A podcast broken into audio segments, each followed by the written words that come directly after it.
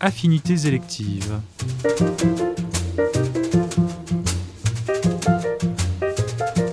Une émission proposée par Canal Académie.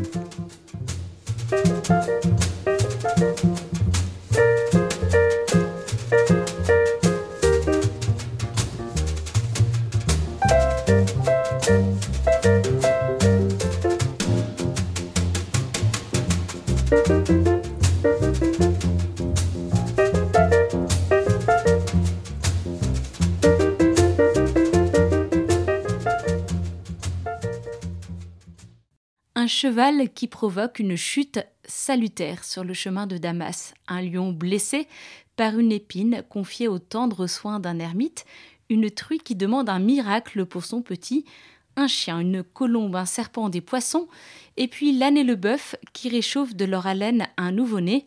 Florence Delay de l'Académie française s'empare du bestiaire chrétien pour écrire une légende dorée contemporaine qui mêle avec bonheur les références scripturaires, apocryphes, littéraires et artistiques. En cette période de Noël, nous allons donc parler de la place du merveilleux dans nos vies, mais aussi de foi, de charité et de pauvreté. Bonjour Florence Delay. Bonjour. Alors la légende dorée est un texte fondateur dans notre culture occidentale. Il compile des vies de saints sur plusieurs centaines de pages. Votre ouvrage est plus léger au sens physique du terme. Il prend la forme d'un essai. Et pourtant, le lecteur perçoit un même souffle, c'est celui du merveilleux. Le merveilleux, qu'est-ce que ce mot évoque pour vous? Eh bien, le merveilleux évoque euh, la merveille au sens euh, presque moyenâgeux de euh, ce qui fait peur ou ce qui remplit de joie.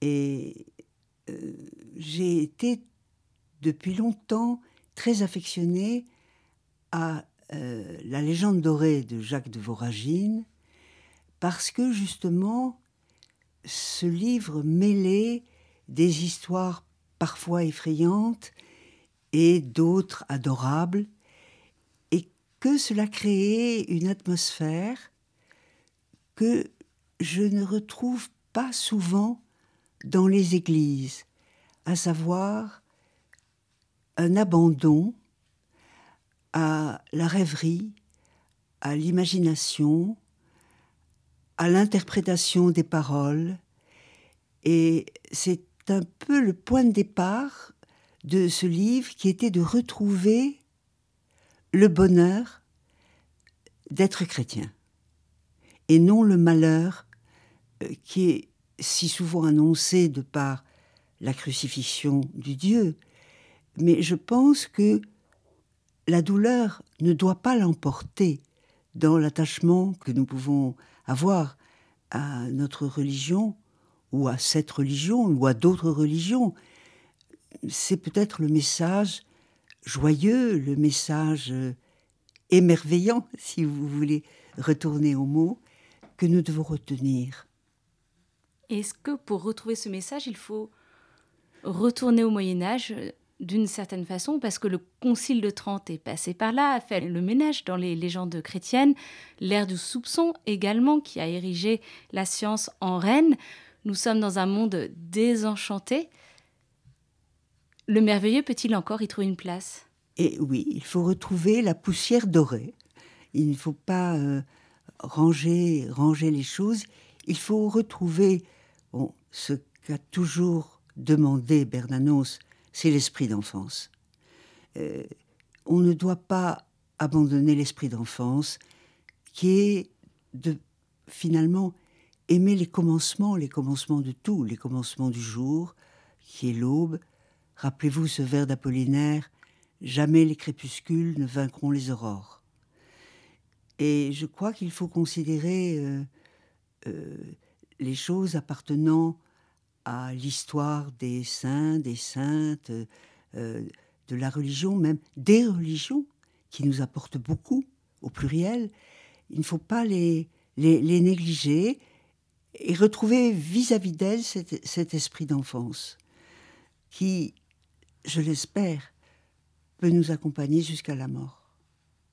Et cet esprit d'enfance, est-ce qu'on le retrouve d'une façon particulière dans le bonheur du récit Oui, bien sûr.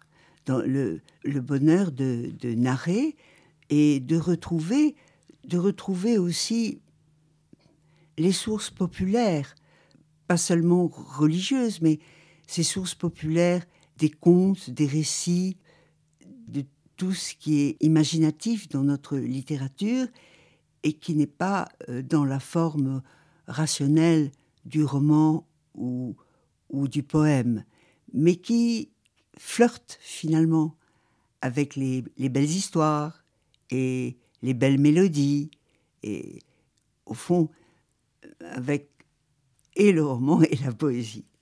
Il y a par exemple un art de la broderie autour du récit. Prenons ce, récit de la conversion de, de Saül, comme on, peut l'appeler, qui deviendra l'apôtre Paul, et qui donne le titre de votre livre, Il n'y a pas de cheval sur le chemin de Damas. Si on prend le texte, euh, le premier texte tel qu'il est livré, effectivement, il n'y a pas de cheval. Et pourtant, dans notre imaginaire, ce cheval est bien là, il a tout son sens. Est-ce que c'est ça, ce, ce récit populaire qui se brode au fil des siècles de, symboles puissants et peut-être que ce n'est pas très grave si ce cheval n'était pas là? Oui, vous avez raison, c'est pas grave. Mais à un moment donné, je, me suis dit, mais pourquoi je relisais les actes des apôtres Bon, plusieurs récits de, ce moment capital où euh, Saoul de Tarse se rend à Damas pour persécuter les chrétiens. Et brusquement, une grande lumière l'enveloppe, il entend une voix Saoul, Saoul, pourquoi me persécutes-tu? Qui es-tu, Seigneur? Je suis celui que tu persécutes. Et à ce moment-là, il tombe, il est atteint d'une sorte de cécité qui durera trois jours, et il se convertit.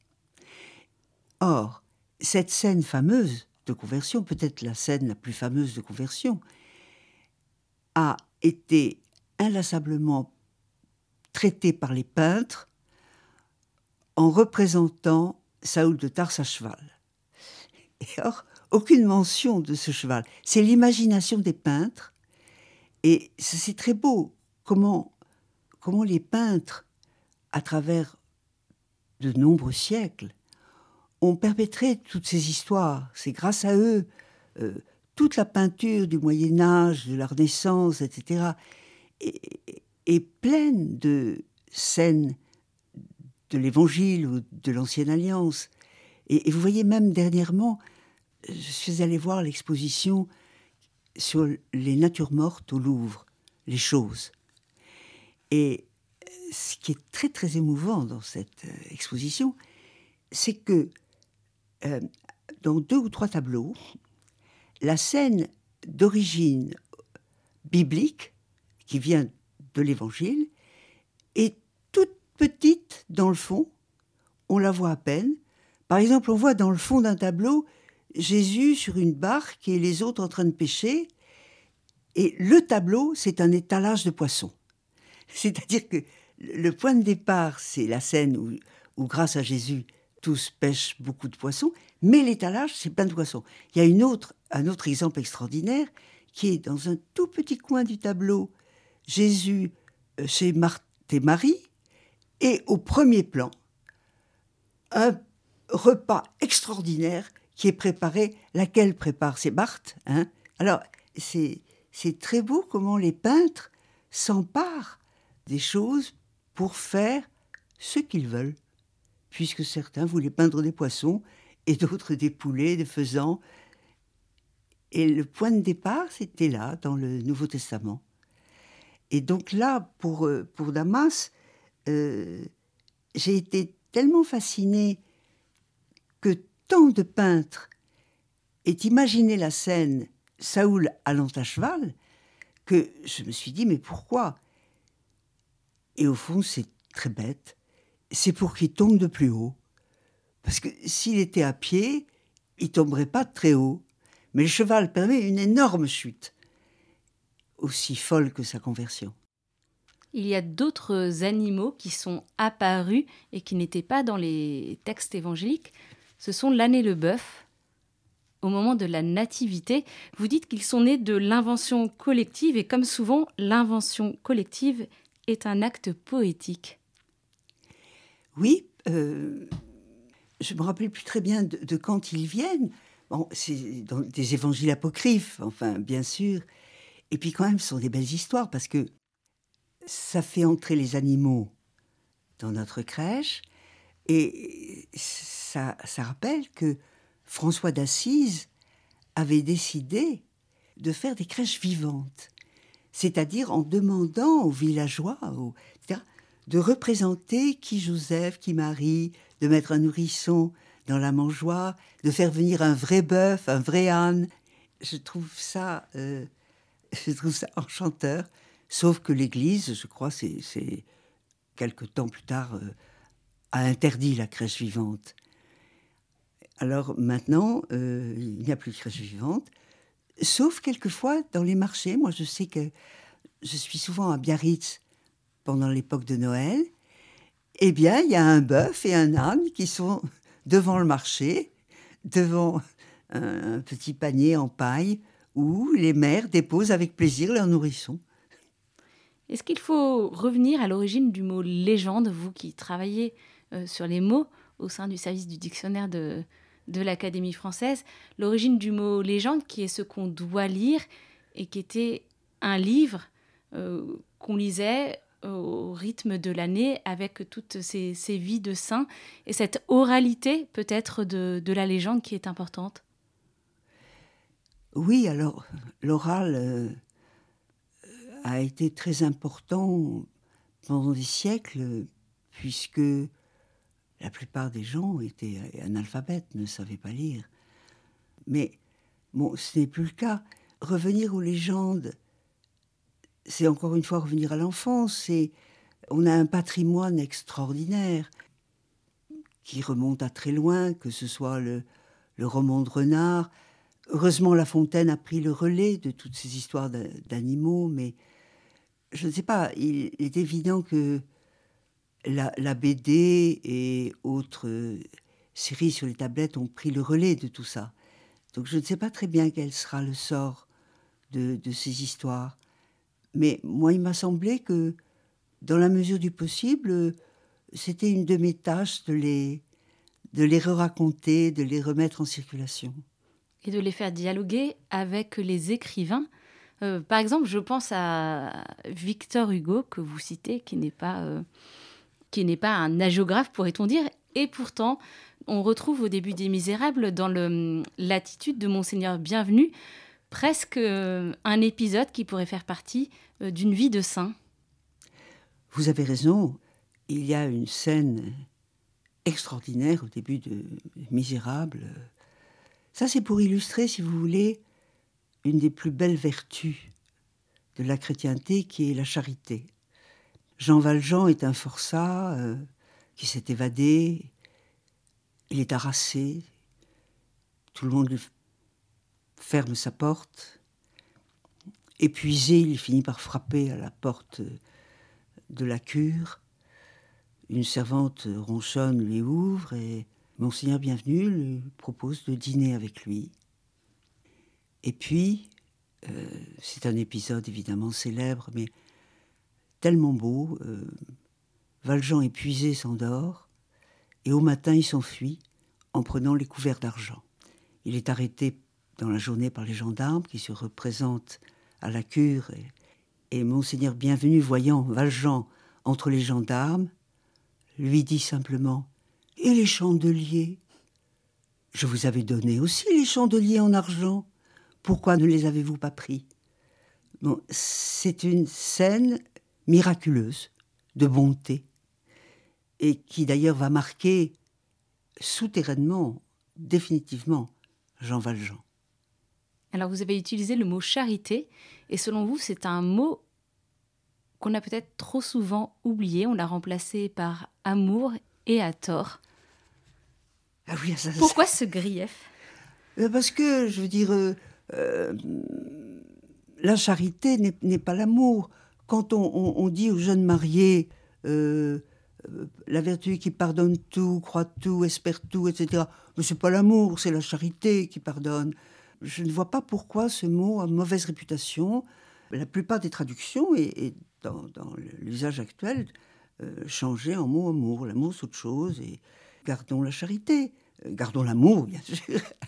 mais, mais la charité, c'est autre chose, et, et il faut la, la chérir. Et qu'est-ce que c'est, la charité? C'est une question très difficile. Euh, c'est être ému par l'autre et partager avec lui. Ne plus mesurer la différence et sentir ce qui nous unit. Et dans la mesure du possible, euh, secourir. Évidemment, nous sommes paresseux. Nous sommes paresseux. Mais un peu moins de paresse ferait déjà beaucoup de bien. Vous êtes une traductrice et vous avez été associée, il me semble, à l'entreprise de Bayard de traduire la, Bible en associant des exégètes et des écrivains. Qu'est-ce que vous retenez de cette euh, expérience? Oh, ça a été une période extraordinaire. Cette entreprise a été dirigée par euh, Frédéric Boyer et un prêtre dont le nom m'échappe euh, dans les médias. La plupart des écrivains choisis étaient athées, étaient sans, appartenance. Et tout le monde a arrêté son travail pour se lancer là-dedans. Euh, cette entreprise nous a tous captivés, elle a duré quelques années, et nous étions donc, euh, pour chacun des livres de la Bible, un couple, un écrivain, c'est-à-dire un idiot, selon Sébastien Castillon, un des premiers traducteurs de la Bible. Idiot, à cette époque, ça veut dire qui ne connaît pas les langues anciennes. Idiot parce que nous ne connaissions ni l'hébreu ni le grec. Et l'exégète qui, lui, connaissait.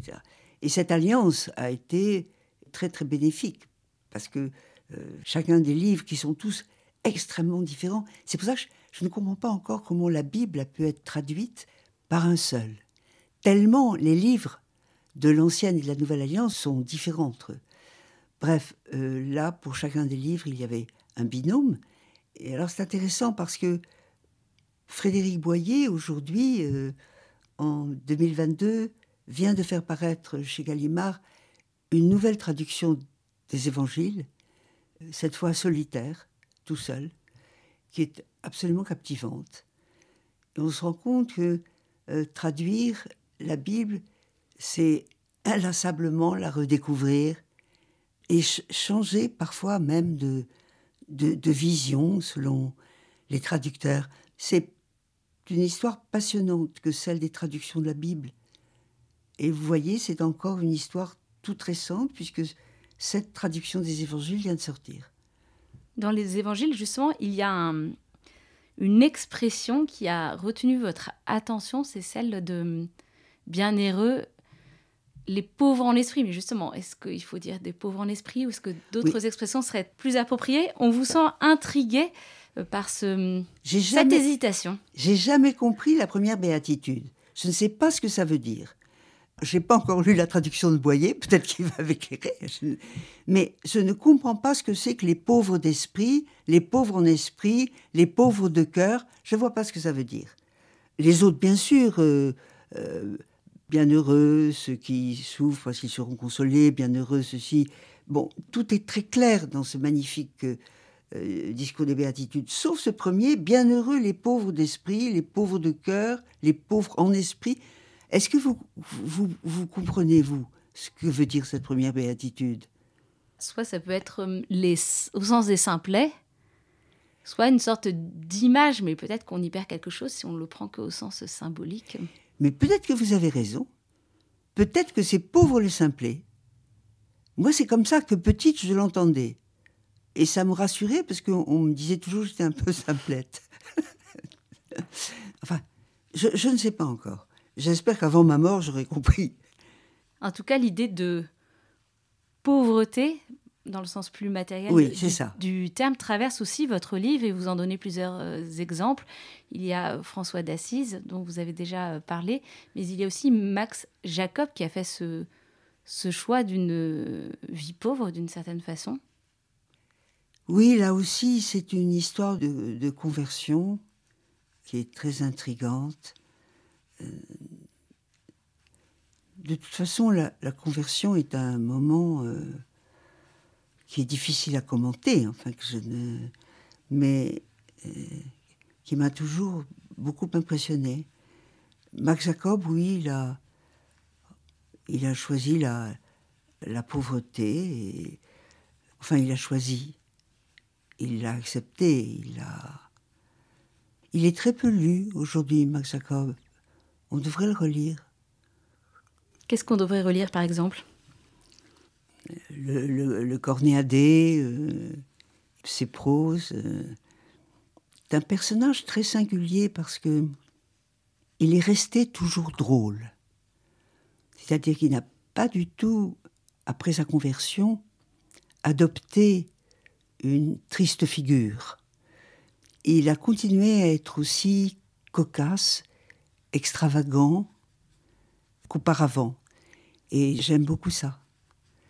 Bon, la, fin de Max Jacob est, très dure. Il est arrêté comme juif et meurt avant d'être déporté à, Drancy. Et d'autres figures de conversion sont présentes dans, votre livre.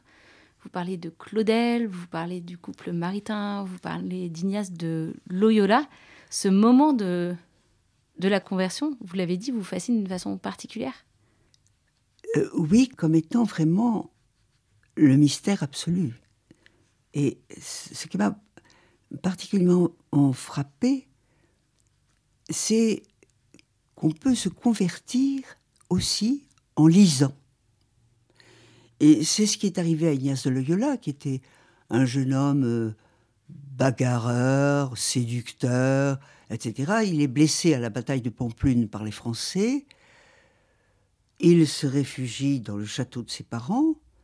Il est opéré euh, d'une jambe, euh, opération très brutale. Il craint beaucoup de devenir boiteux à cause de sa séduction. euh, et il demande à lire.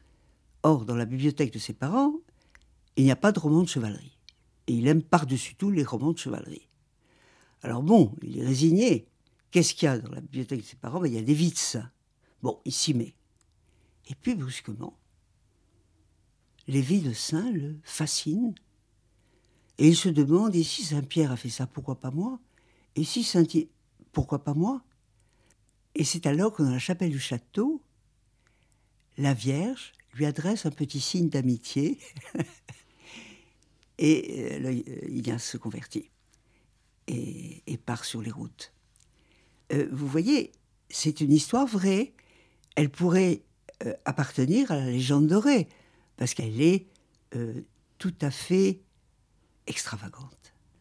Nous revenons justement aux vies de saints, aux saints et à leurs attributs, qui sont souvent des, des animaux. Vous en citez un certain nombre. Il y en a un dont vous regrettez l'absence aujourd'hui, c'est le cochon, le cochon de, de Saint Antoine. Il y a même un chapitre intitulé Rendez-nous le cochon.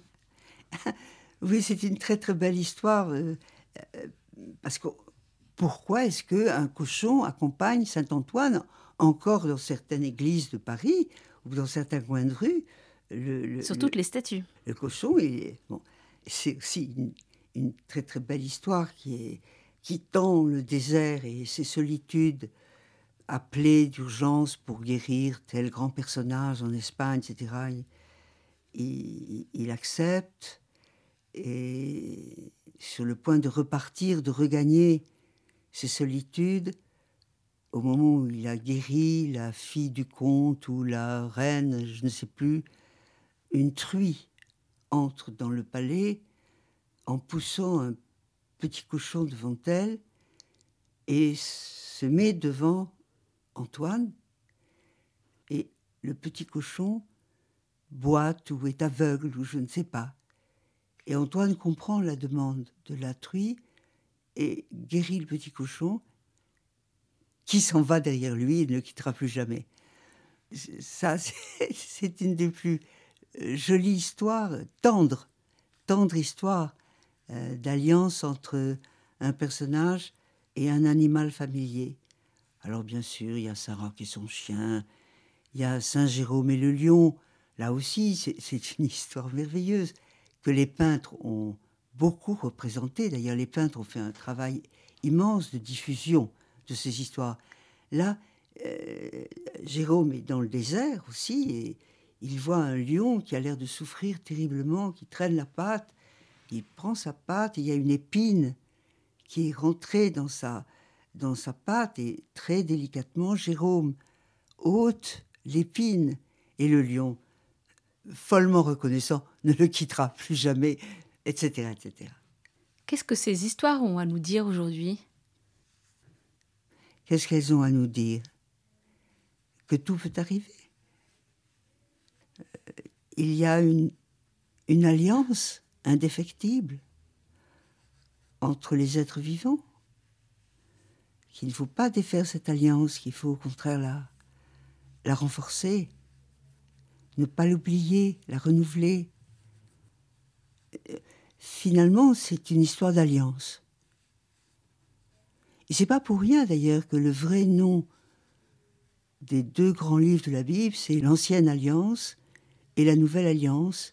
C'est pas seulement une alliance avec euh, un Dieu, mais c'est une alliance avec euh, euh, l'humanité. Alors nous avons parlé d'histoire chrétienne, il y a d'autres histoires ailleurs, dans d'autres traditions. Euh, vous vous intéressez par exemple aux, Égyptiens de l'Antiquité, vous vous intéressez aussi aux civilisations euh, qui existent en, Amérique avant l'arrivée des, Européens. Comment leur donner une, place à toutes et qu'est-ce qui vous intéresse aussi dans, dans ces cultures-là? Euh, dans la mesure du possible, j'ai essayé au cours de, de ma vie euh, d'enseignante euh, en particulier, de diversifier l'enseignement venu d'ailleurs, c'est-à-dire de, de, ne pas me cantonner à l'Occident. Et la découverte, par exemple, des, des Indiens, euh, que ce soit d'Amérique du Nord ou d'avant la conquête espagnole d'Amérique latine, ou bien la découverte du grand passé égyptien, m'ont toujours apporté des bienfaits que je ne trouvais pas à l'intérieur de ma propre religion. Euh, par exemple, euh, pour les anciens Égyptiens, il y avait, après la mort, un jugement devant le dieu Osiris et le jugement était tel qu'une balance était posée devant le dieu Osiris et le cœur du défunt était déposé sur un plateau de balance et sur l'autre une plume. Et pour être sauvé, pour atteindre l'immortalité, il fallait que le cœur soit aussi léger que la plume. Et cela voulait dire qu'il fallait être joyeux dans l'existence, qu'il fallait se réjouir, et que seul le cœur léger qui s'était réjoui de la vie pouvait atteindre à l'immortalité. Ça, c'était tellement peu chrétien. et alors, à ce moment-là, le défunt peut, selon l'expression égyptienne, sortir au jour, et il sort au jour dans la barque du soleil, fait le tour du monde et la nuit traverse la terre et ressort au matin. Et ce, ces inscriptions, ces hiéroglyphes qui reprennent que ton cœur soit aussi léger que la plume, moi, ça m'a ça émerveillé. Voilà, j'ai récolté des bienfaits des cérémonies des Indiens Navajo ou bien même euh, de certaines croyances des, de peuples cruels, comme les Aztèques ou, les Mayas. Euh, je crois que la, découverte des autres, des autres religions, est toujours un bienfait. Et est-ce que la découverte des légendes d'une autre civilisation que la nôtre est finalement l'une des meilleures portes d'entrée pour euh, rentrer dans leur imaginaire, leur conception du monde? Alors, je ne sais pas si c'est seulement leur légende, mais aussi leur, euh, vie réelle. Euh, ne pas se satisfaire de notre seule civilisation. ouvrir grand les fenêtres et oui, c'est tout simplement essayer de ne pas rester enfermé. Et pour finir, nous sommes euh, quelques jours avant Noël. Que vous inspire cette période de l'avant? C'est un mot aussi que, qui est présent dans votre livre. C'est quelques semaines qui précèdent Noël. Alors, j'ai fait comme tout le monde euh, le contresens. Quand j'étais petite, je croyais avant, c'était A-V-A-N-T, Noël alors que c'est euh, ce qui va advenir plusieurs semaines, quatre semaines, trois semaines avant l'événement. Et se sont multipliés les calendriers pour enfants, les calendriers de l'Avent où on ouvre des petites fenêtres, euh, etc. La plupart sont très moches. Et c'est un regret parce que euh, ils devraient être un peu plus beaux à regarder. Euh, c'est une période euh, heureuse où on essaye en tout cas d'être heureux puisque c'est un moment qui précède la naissance. Euh, mais si vous voulez, je suis dans le vieillage et le vieillage attend la naissance tout le temps. n'a pas besoin d'être dans les dimanches de l'Avent pour penser à renaître, à, renaître comme si la mort n'existait pas. Eh bien, un grand merci Florence Delay pour cet entretien qui nous parle de naissance et d'enfance. Je rappelle le titre de votre livre Il n'y a pas de cheval sur le chemin de Damas et c'est aux éditions du Seuil. Merci et à bientôt. Merci à vous.